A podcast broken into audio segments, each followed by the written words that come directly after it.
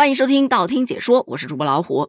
近日有一男子一根筋的跟一根钢筋杠上了，让网友们哭笑不得。事情是这样的：近日在某短视频平台，有一名博主每天打卡记录的视频都非常的单一，就是他拿着一根铁棒子啊，不对，叫钢筋棒子，对着一块石头死命的磨。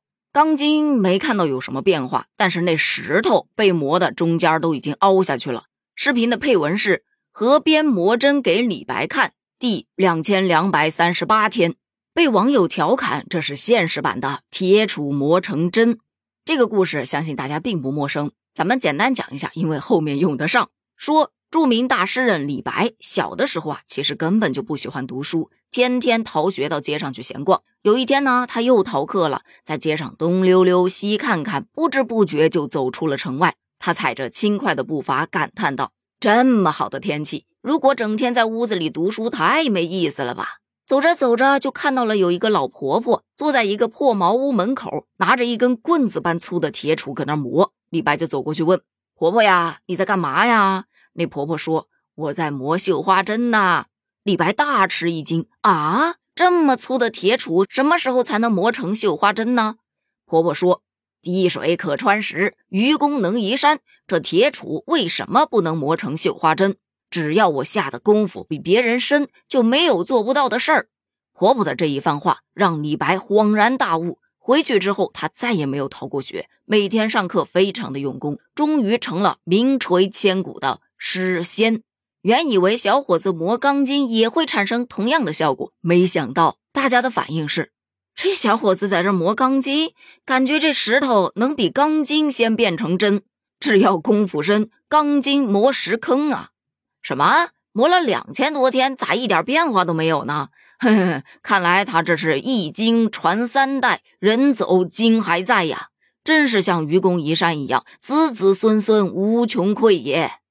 当然，除了调侃的，也有一些小伙伴非常理智的在分析，例如。这小伙子学典故要学完整啊！人家老婆婆磨的是铁杵，也就是铁棒子，但你瞅瞅你拿的是啥？那可是钢筋呐，而且还是八级地震都震不断的 HRB 四零零螺纹钢，全国百分之九十的土木建筑都会用到这玩意儿。如果真被你用石头给磨细了，大到高速公路。铁路、桥梁、涵洞、隧道、防洪、水坝等公用设施，小到房屋建筑的基础、梁柱、墙板等，全部都得拆了重建。你要是真把这钢筋磨成了针，刑场的枪声比过年都会热闹。再说了，磨了两千多天，才把外面那层漆给磨掉了。要是李白当时看的是你在这磨钢筋，可能也就出不了什么诗仙了。毕竟磨了那么久，啥变化也没有。坚持的结果等于做无用功，反而成了一个反面教材，好不咯？还别说，真有点道理哈。